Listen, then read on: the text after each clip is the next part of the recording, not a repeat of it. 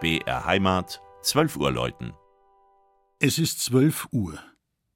Das Mittagsläuten kommt heute von der evangelisch-lutherischen Erlöserkirche im oberbayerischen Greinau im Werdenfelser Land.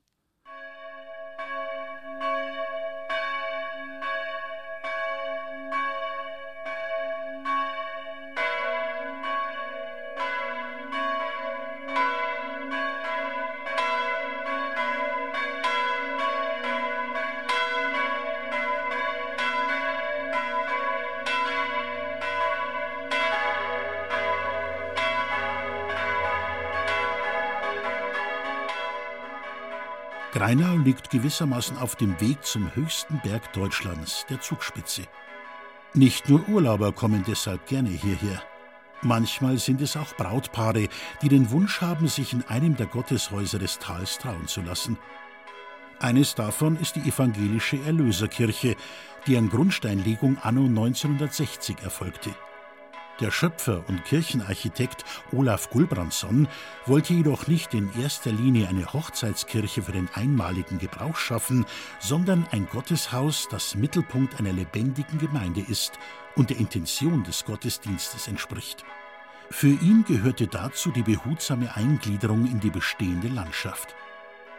Wer am Vorplatz der Kirche steht, genießt die Ansicht vor der Silhouette des Wachsensteinmassivs, das den Ort prächtig überragt. Der schlanke, runde Turm bildet einen besonderen Blickfang und steht wie eine Achse zwischen Kirche und Pfarrwohnung. Das im Jahr 2000 erneuerte Kirchendach erinnert optisch an ein Zelt.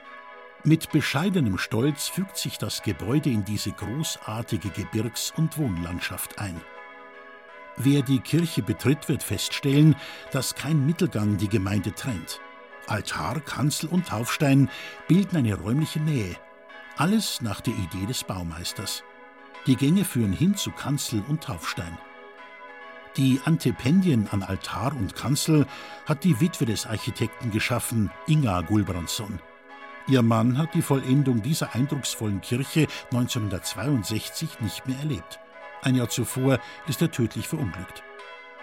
Drei Bronzeglocken aus dem Jahr 1961 schicken ihren Klang in den Stimmungen Gis, H und Cis aus den schlanken Schallfenstern der Glockenstube und laden ein, diesem ansprechenden modernen Sakralbau zu Gottesdienst und Gebet einen Besuch abzustatten. Das Mittagsläuten aus Greinau von Michael Mannhardt. Gelesen hat Christian Jungwirth.